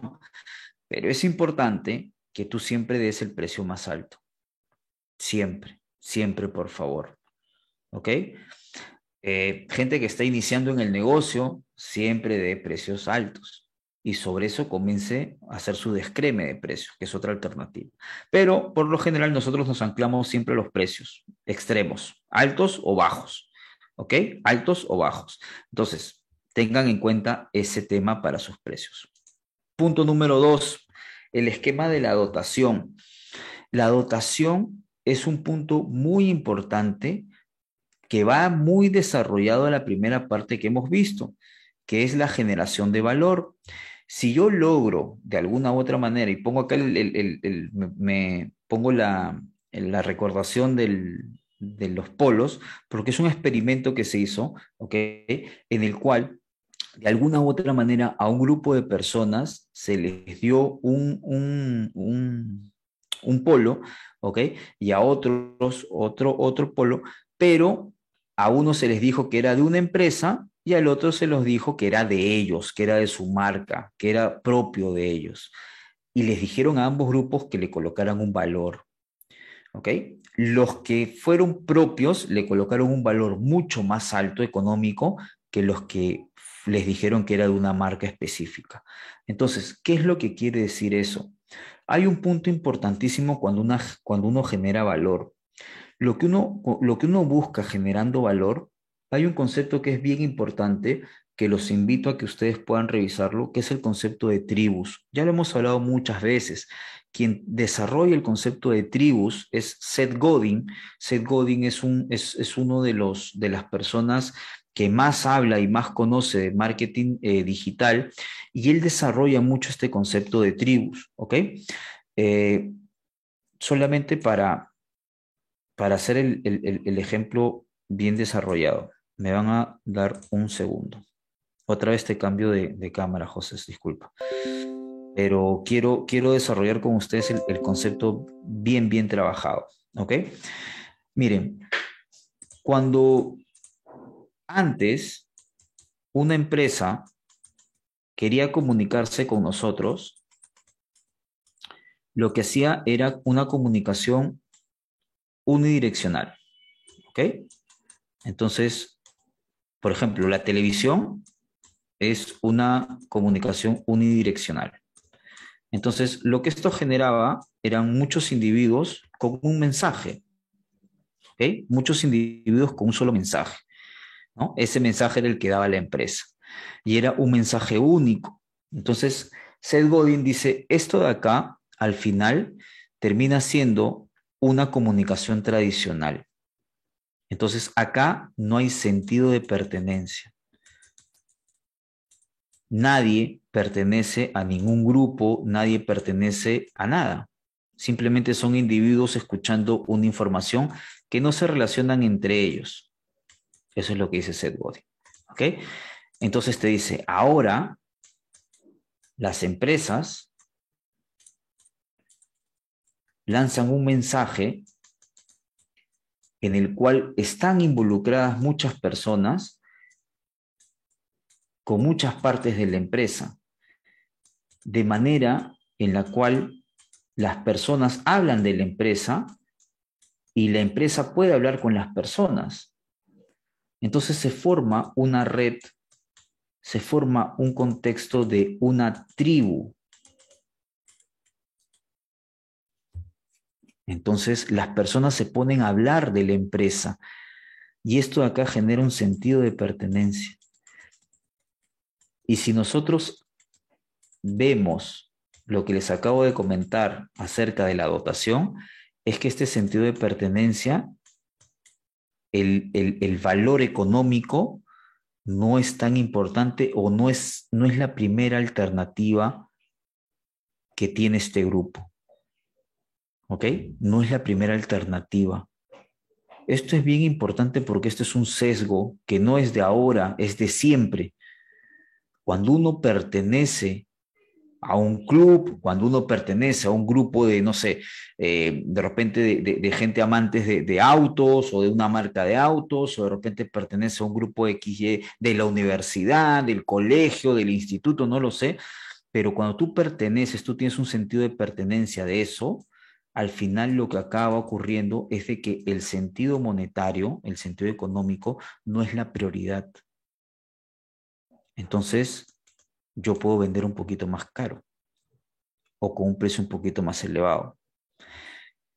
Edgar, ¿y cómo logramos esto? Bueno, si tú logras un sentido de pertenencia con tus clientes, si yo te he puesto un ejemplo que es el WhatsApp, si tú agarras y comienzas a, generar una relación totalmente poderosa con tus clientes en el cual no es la empresa, sino eres tú, y tus clientes comienzan a hablar contigo, y no solamente contigo, sino comienzan a desarrollar mucha información entre ellos, y tú creas un grupo en el cual todos estén hablando, no sé, de, arándanos o de, o, de, o de palto o de papa y todos estén generando una tribu, es muy probable de que con las recomendaciones que das tú, más las recomendaciones que ellos dan, más todo lo que se genera, el sentido de pertenencia te va a ayudar a vender un poco más. Esquema de dotación. Y me voy con la última, ¿ok? Es importante, hagamos nuestras las cosas. Sentido de pertenencia. Sentido de pertenencia es importantísimo. Y por último, uy, qué pena que no salió ahí, pero bueno, el contraste, ¿ok? Vamos a intentar vender siempre lo más caro. Va de la mano con este punto, ¿ok? Vamos a intentar vender siempre el producto más caro.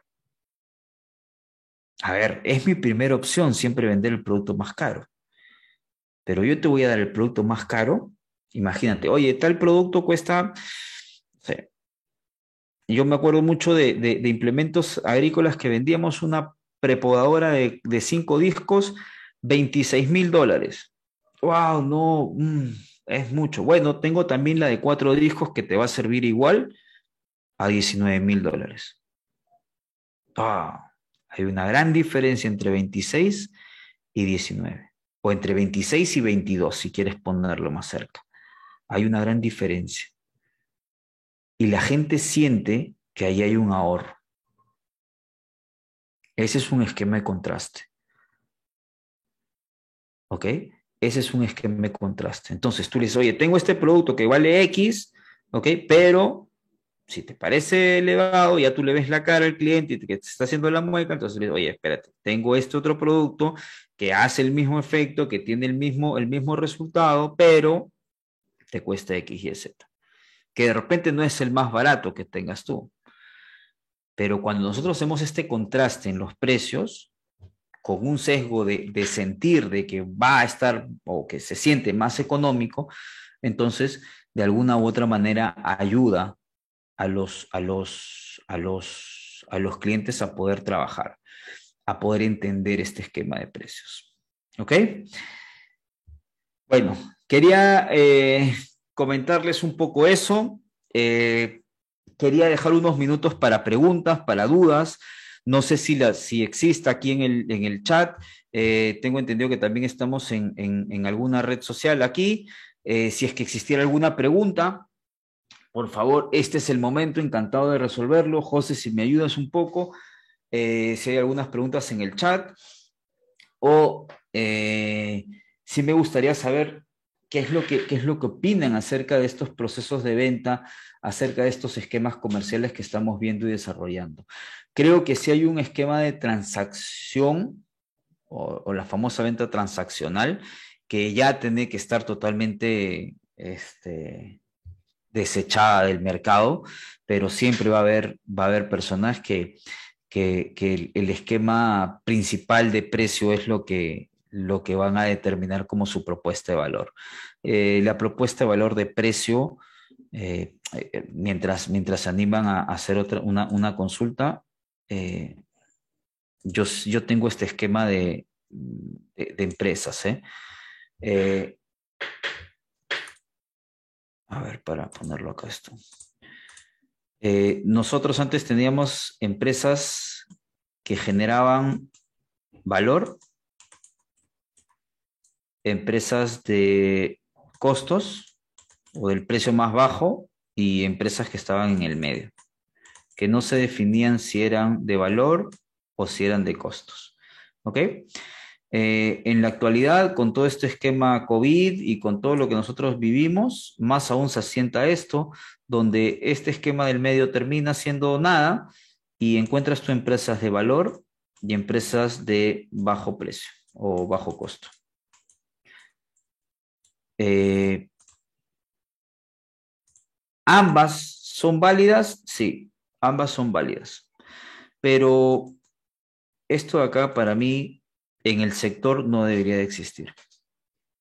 No debería existir. Edgar, pero los agricultores están mal, los agricultores quieren precio, bueno, bonito y barato, es lo que siempre quieren. Bueno, generemos mucho valor, hagámoslo crecer, hagámoslo ser más rentables, hagámoslo producir más y con eso no estén pensando en el bajo costo. Es una responsabilidad de muchos profesionales del sector y eso es lo que también me interesa que se conozca. Esta es una responsabilidad de muchos profesionales del sector y ahí nos incluimos muchos de nosotros. Ok, preguntas, por favor, consultas, dudas, si las tuvieran. José, si me ayudas, si tienes ahí alguna consulta, por favor.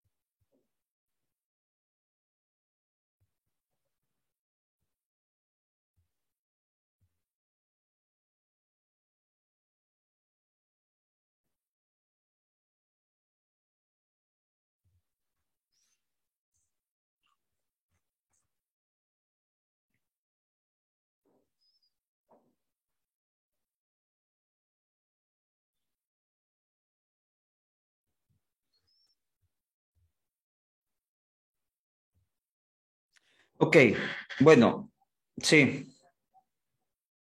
Una consulta sobre eh, el embudo de, de ventas, ¿no? Me, me dicen por, Sí, por interno si puedes volver a explicar sobre el embudo de ventas y también por qué es importante eh, tener este, este tema de, de la confianza, ¿no? Y no ir tanto a la transacción, que es algo que está muy arraigado en el sector.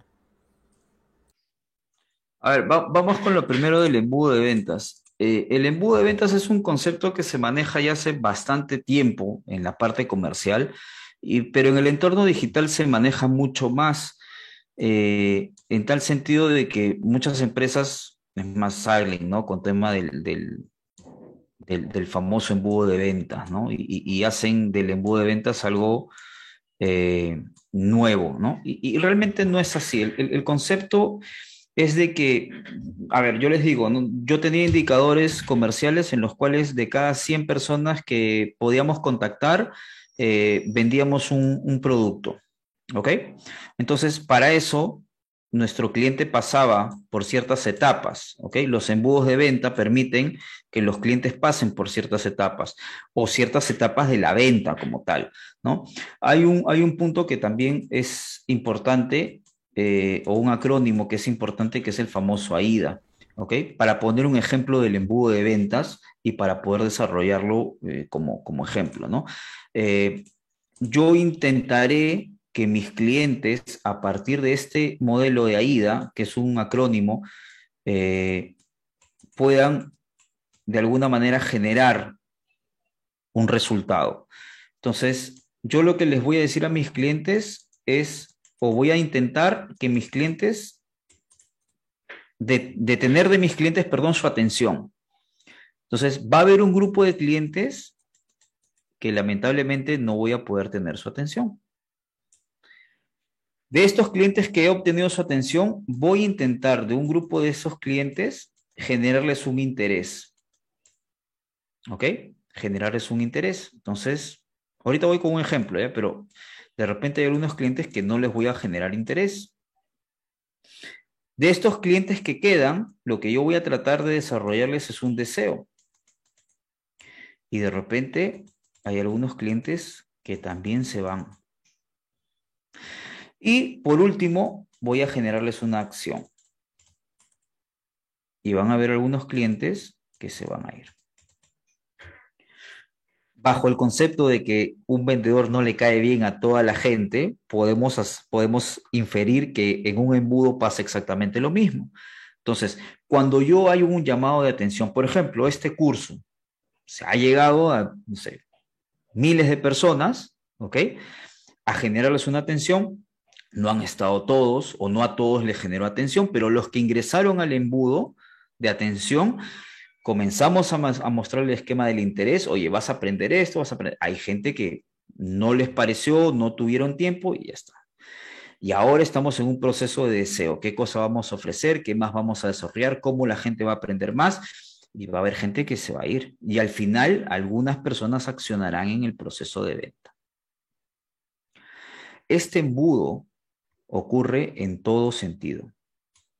Tú puedes decir, ah, esta es mi primera cita, para poner otro ejemplo y no usar AIDA. Revisen este concepto AIDA, es un concepto bien interesante. Esta es mi primera cita, mi primera reunión. Esta es mi segunda reunión o mi segunda cita. Voy a generar eh, la cotización. De esta cotización voy a tener un manejo de objeciones. Y de esta objeción voy a tener una reunión. Y sobre esa reunión va a salir la venta. Ahora, ¿cuántos clientes entran que los cuales se genera la primera cita? Bueno, 100 clientes. Los de la segunda cita, 80 clientes. ¿Cuántos les cotizo? Les cotizo 40. ¿Con cuántos me siento a ver objeciones? Con 20. ¿Con cuántos me reúno para ver objeciones? Con 5. ¿Y a cuántos le vendo? A uno. Literalmente embudo. Este concepto de embudo, insisto, ahora en entorno digital, ustedes pueden, los, los, que de repente están un poquito más informados con el entorno digital, van a encontrar las palabras como retargeting, este, desarrollo del, inbound marketing, o sea, muchas cosas relacionadas a esto, pero es justamente esta parte comercial. Sumamente importante, sí. Hay que conocerla, por supuesto. Si tú eres jefe de ventas, si tú estás enrolado con equipo comercial, tú tienes que tener un indicador claro. ¿Cuántas personas necesitas contactar al mes para que te generen ventas? ¿Cuántas cotizaciones necesitas enviar para que se genere ventas? ¿Cuántos dólares tienen que ingresar acá en cotizaciones para que se generen ventas? Todos esos son indicadores comerciales que te ayudan obviamente a tener una proyección mejor de tus ventas. Si eres vendedor, tienes que tener esto muy claro, también para proyectar tus ventas. Y la otra pregunta, José, iba relacionada con la confianza, me parece. La confianza realmente lo es todo. La confianza en un proceso comercial lo es todo. Sin confianza, no hay forma de desarrollar la parte comercial de la que nosotros estamos tratando de trabajar, que es la de la relación, no la de la transacción. La transacción es cuando tú vas a una bodega que no conoces y compras una Coca-Cola. La relación con la marca está, la relación con la persona que te está atendiendo no está, no existe, no te conoce, no sabes si es tu bebida favorita, no sabes si es tu, no sé, si es lo que siempre tomas, no sabes si es, o sea, no sabe nada de ti. Eso es una transacción, que es válido, por supuesto. Los que tienen tiendas, en caso acá hay gente que tiene tienda, bueno, gente que te compra y que va y que pregunta y que solamente te compra de rato en rato golondrinos, ¿cuánto te generan? Es lo mínimo que te generan. Si uno hace una segmentación por clientes, son los mínimos que te generan. Y la gente se preocupa por el precio. El precio es importante, sí, pero no es lo determinante. La gente va a tener que seguir comprando en esta cuarentena, en este post-COVID, sí, por supuesto va a seguir comprando. Que los precios se han inflado y que hay alternativas que van a salir, por supuesto que van a salir. Pero la gente va a seguir comprando. Gracias Edgar. También tenemos otra pregunta de Sandra. Sandra nos dice, ¿cuál sería una buena estrategia de ventas para un punto de venta nuevo que tiene cerca mucha competencia?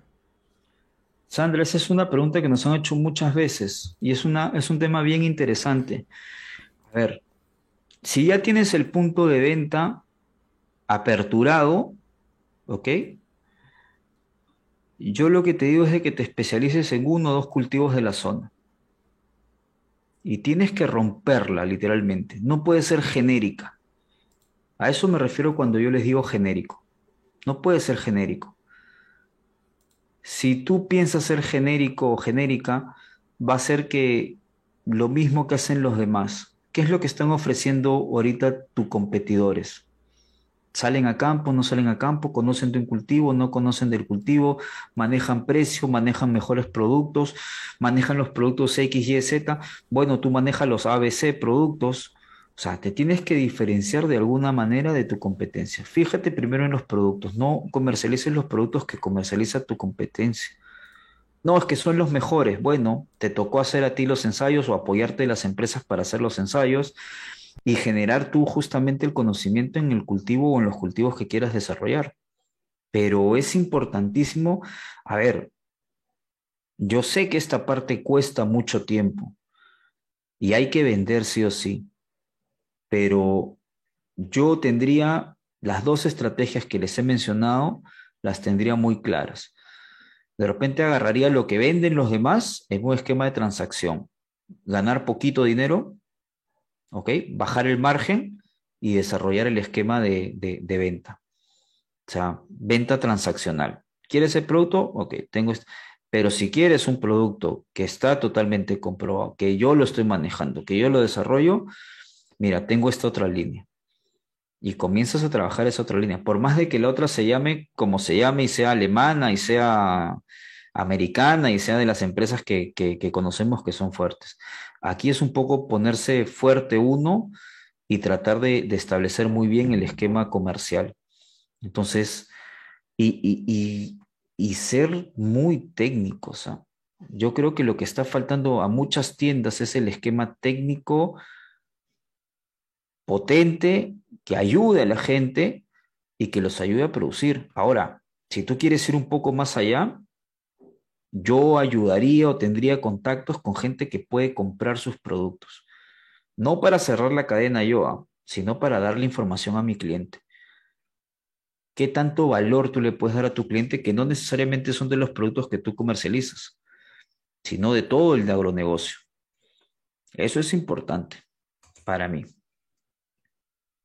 Gracias, Edgar. Tenemos otra pregunta también de, de Darwin que nos dice lo siguiente. ¿Haría bien en segmentar clientes que buscan precios bajos en estos momentos? A ver, siempre va a haber clientes que busquen precios bajos. Eh, yo cuando vendía, cuando comercializaba fertilizantes, hacíamos cada cierto rato una segmentación de clientes, de nuestra cartera de clientes, y los segmentábamos en tres, ABC.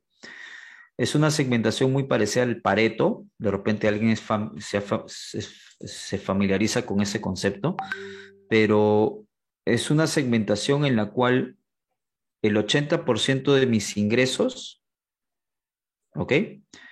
Esos clientes que, son el 80% de mis ingresos, otro grupo de clientes que son el 15% de mis ingresos y por último el 5% de los clientes, eh, el 5% de los ingresos que, que son otros clientes. Si ustedes se van a dar cuenta, el 80% de sus ingresos van a ser pocos clientes versus el 5% de sus ingresos. Esos 5% de clientes son estos que les decía hace instantes que compran Coca-Cola. Esos son, si tú tienes una tienda o, eres un, vendedor de, de, marcas, esos son los que te preguntan, te llaman y te cuelgan. Ya, no, no quiero. El van y, están así, picando, picando, picando, picando, picando. Y está bien, ese es un modus operandi bastante interesante buscando el mejor precio y buscando quizás el, máximo beneficio al menor costo. Y es válido. Es una operación desgastante por parte del cliente, sí. Ahora, yo a ellos, literalmente, no les haría mucho caso. Porque ellos, yo tengo un concepto que es cliente que viene por precio, es cliente que se va a ir por precio. Cliente que viene por precio es un cliente que se va a ir por precio. Entonces, así como te viene a comprar comprar por precio, en algún momento se va a ir por precio. Entonces yo sí me centraría muy bien en el 80% que hacen mis ingresos y e incluso en el 15% que hacen mis ingresos en este momento. Y me, y, me, y me ajustaría muy bien con ellos y a ellos yo les daría absolutamente todo. Todo, todo, todo, todo, todo, todo. Con ellos es que tengo que pasar la tempestad, no con los del precio bajo. Los del precio bajo van a venir, si tengo un buen precio van a comprar y si no, ¿para qué me voy a desgastar con ellos? Bueno, al final la conclusión que, tomamos un poco es que los clientes que exigen mucho precio, mucho descuento, al final terminan siendo quizás los que exigen mucho más cosas. Entonces, al final te desgastan y no tiene mucho sentido. Yo no considero que todos los clientes, o sea, ese tema de que, de que eh, a todos los clientes hay que, hay que darles por igual, hay que quererlos por igual. Hagan ustedes ese análisis, agarren su cartera de clientes y fíjense cuántos clientes generan su 80%. Esa es, parte de la ley de Pareto, ¿no?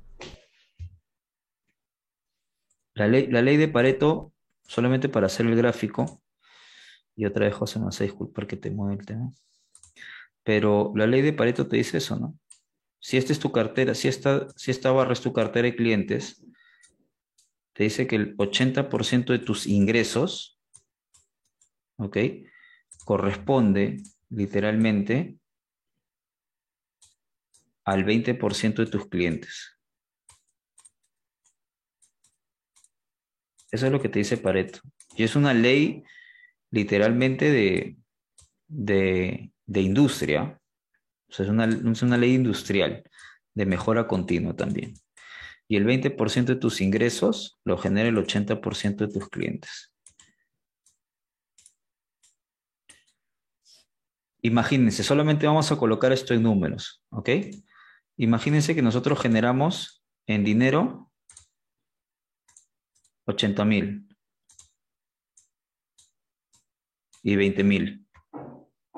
Y aquí imaginemos que son, no vamos a ponerle 20 Para, para no hacerlo tan trágico, pero vamos a poner que son 200 clientes y aquí son 800 clientes. En total tengo 1000 clientes que me generan 100 millones, 100 mil o 100 millones, no sé, 100 mil. Mil clientes que me generan 100 mil. Si esta ley se cumple, que les aseguro que se cumple, ¿ok? Se los garantizo en más o menos, ¿eh? Lo que va a ocurrir es de que estos 200 clientes me generan 80 mil dólares. Entonces, ¿a quién, me voy a, ¿a quién me voy a enfocar en este momento?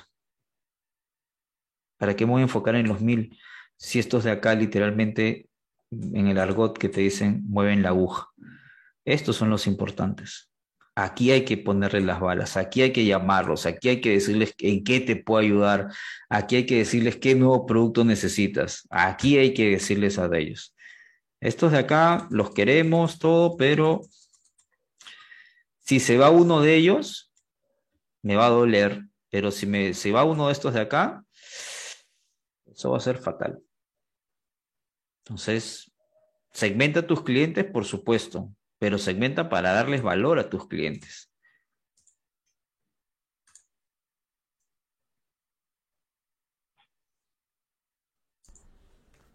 Edgar, Edwin Novoa nos, perdón, Edwin Novoa nos pregunta respecto a clientes por precio, siendo una tienda o un almacén, si en algún momento le vendemos y llenamos el canal, esto nos servirá esto nos serviría para que nuestro producto llegue más al usuario final y sea más conocido. Y nos pregunta eh, el mismo Edwin, nos dice, ¿dónde podemos aprender más de ventas? Ahora, ahora, ahora Edwin lo, vemos. A ver, la idea es vender, ¿ok? La idea es vender. Eh, solamente que mi recomendación es que ustedes se enfoquen un poco más en cómo quieren vender y a quién quieren vender. Por eso que cuando en las dos veces que hemos tocado el tema, lo más importante es conocer el prospecto. hay que conocer el prospecto, hay que conocer al posible cliente, eso es lo más importante. Ahora, si sabes que el cliente es un cliente de precio, regatero, sabes que, a lo que te estás enfrentando te va a costar más la venta, vas a desarrollar más, sí, pues vas a poder hacer más conocido el cliente, el, producto, sí, pero ¿a qué costo? Versus un cliente que valora lo que tú haces, que valora que tú estés en campo, que valora que tú estés desarrollando el producto, que valora que estés ahí. Es un cliente que de repente te va a pedir algún descuento, quizá, pero no es que te vaya a decir que no. Entonces, por ahí va un poco. También Edgar, eh, por aquí Teobaldo nos pregunta y nos dice buenas noches, una consulta, ¿qué estrategia de venta se puede aplicar cuando uno recién empieza con una tienda? Ya que las tiendas más antiguas ya tienen sus clientes. Lo, mismo que contesté hace instantes, ¿eh? Con una tienda yo les recomiendo, primero no vendan los productos que se comercializan, vamos, que su línea principal no sean los productos que se comercializa alrededor de las, de las tiendas. Busquen marcas nuevas, busquen productos que no se comercializan.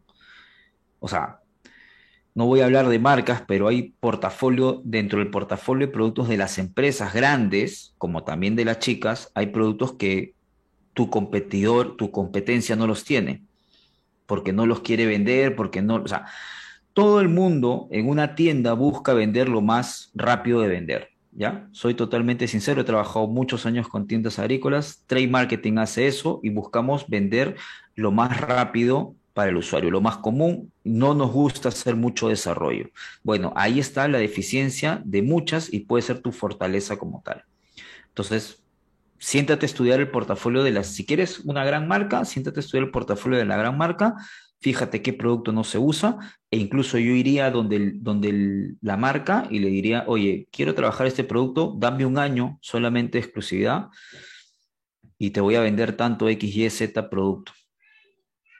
Y con eso comenzaré yo a trabajar. La otra opción es agarrar marcas nuevas como tú, empresas nuevas, y diles que tú vas a desarrollar la marca, pero que te dejen un, umbral de, de desarrollo de tiempo.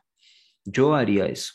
Y enfócate en uno o dos cultivos nada más, y desarrollalos por ahí. Se entiende que si es nuevo, todo negocio nuevo, todo emprendimiento tiene un periodo de adaptación y tiene un periodo en cual el margen no va a ser el, esperado. Así que la reinversión también es importante, reinversión en combustible, reinversión en comprar una, no sé, una moto, una camioneta, todo eso. Pero es la forma como, como, como lo manejaría. Las empresas, acuérdense que los vendedores de empresas también tienen que llegar a una cuota, ¿no? Entonces, imagínate que si tú le dices o le das la opción a un vendedor de comprar un producto que no tenían ellos presupuestado en esa zona, para él es un golazo. Así que analicen eso, estudien bien el portafolio de la empresa.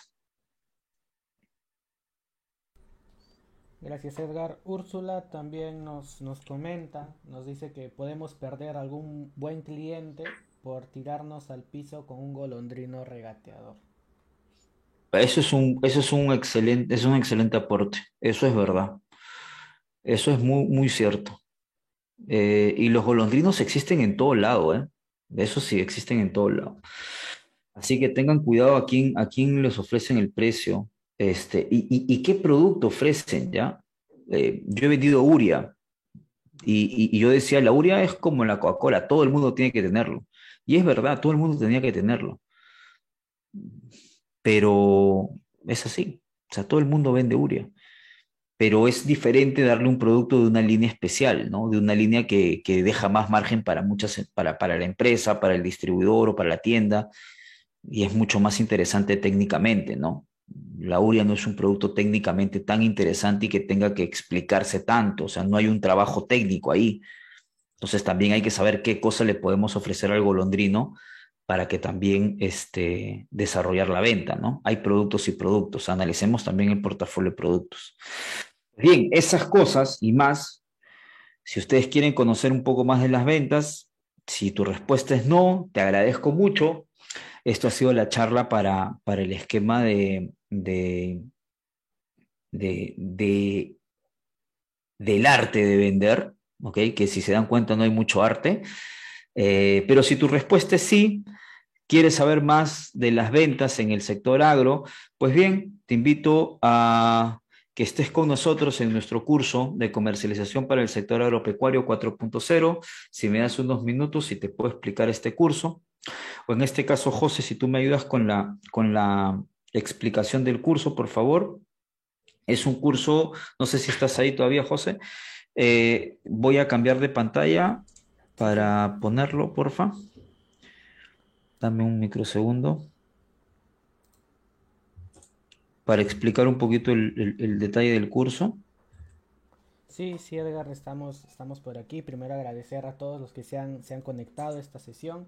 Comentarles que este es un curso certificado, entregamos un certificado. El curso se llama Comercialización para el sector agropecuario 4.0, donde te puedes certificar como, un experto. A ver, Edgar, si... O en todo caso yo compartiría la, la pantalla no te preocupes, no te preocupes. Aquí está. ¿Sí? ¿Lo logran ver? Ok, sí, sí. Ok, este es el curso de comercialización para el sector agropecuario. Eh, es un curso que lo que nosotros queremos lograr es entender un poco más al consumidor del sector, tanto tradicional y ahora digital, ¿no? Estructurar un sistema de ventas, estructurar un, un proceso en el cual pueda servirles a ustedes para desarrollar mucho más ventas que es un, es un poco la parte, la parte más, más operativa de, la, de, la, venta y del curso, pero que es sumamente importante manejarlo. Y por último, conocer también los fundamentos para prospectar de manera tradicional y de manera digital. Este es un curso online, ¿ok? Eh, vamos a aprender el, embudo, vamos a desarrollar mucho más acerca de la evolución, perdón, de las ventas, los beneficios de la agricultura 4.0, eh, el recorrido de las ventas análogas y digitales, el proceso tradicional de venta versus los procesos digitales. Vamos a hablar mucho de digitalización. Ya hemos visto que muchos de ustedes les hablan o sus clientes les preguntan por un medio digital y no lo estamos pudiendo aprovechar. Eh, hay nuevas necesidades de los clientes. Este embudo de ventas que les, que les he explicado está casi al, al, al 30% de lo que nosotros por lo general desarrollamos y trabajamos. Hay un comportamiento del sector para este 2022, eh, la valoración de nuestro cliente agropecuario y estrategias y tácticas de ventas para este sector. Entonces, todos ustedes que están acá, todas las personas que están involucradas en ventas, en marketing, en empresas, todas las personas que están pensando en la distribución o que tienen sus distribuidoras o sus tiendas agrícolas también. Eh, este curso está dirigido, eh, este curso está, José, ayúdame, el 18, sábado 18. Acá me pasé, me parece. Sábado 18 de diciembre, desde las 9 de la mañana hasta las 4 de la tarde, un full day en el cual vamos a estar justamente entregando herramientas y demás para todas las personas que están asistiendo al curso como tal. Entonces, eh, hoy ustedes tienen una oferta especial. Eh, por lo general el curso está en 250 soles o 65 dólares, su equivalente, pero eh, para los que están acá asistiendo, asistiendo, para los que los están viendo, tenemos este curso de comercialización en 50 dólares o lo que son 200 soles, pero adicionales vamos a dar el curso de marca personal, vamos a dar el informe de digitalización en Latinoamérica y el ebook de Incrementa tus ventas, entre otros recursos descargables que tenemos justamente en la, eh, en la, en la plataforma. ¿Ok? Entonces, eh, este es el, el desarrollo del curso. Esto es lo que nosotros vamos a trabajar. Si tienen alguna duda, eh, por favor, encantado de resolverla. Aquí estoy con José también, encantado de resolverla. Eh, si quisieran participar, les agradecería un montón. Y eh, los que no, espero que se hayan llevado algo más de valor respecto a, esta, a este tiempo que hemos estado juntos. Y les agradezco infinitamente el tema. Los que desean el, punto de algunos datos para, para los depósitos y demás, la forma como, cómo hacer los pagos, nos quedamos con ustedes un rato y con los demás les agradecemos un montón que hayan estado con nosotros. Síganos en todas nuestras plataformas y eh, generemos un poquito más de valor al sector, que creo que lo podemos hacer desde lo profesionales que somos nosotros. ¿Ok? éxitos y nos quedamos con los que, con los que están interesados. Un gran abrazo.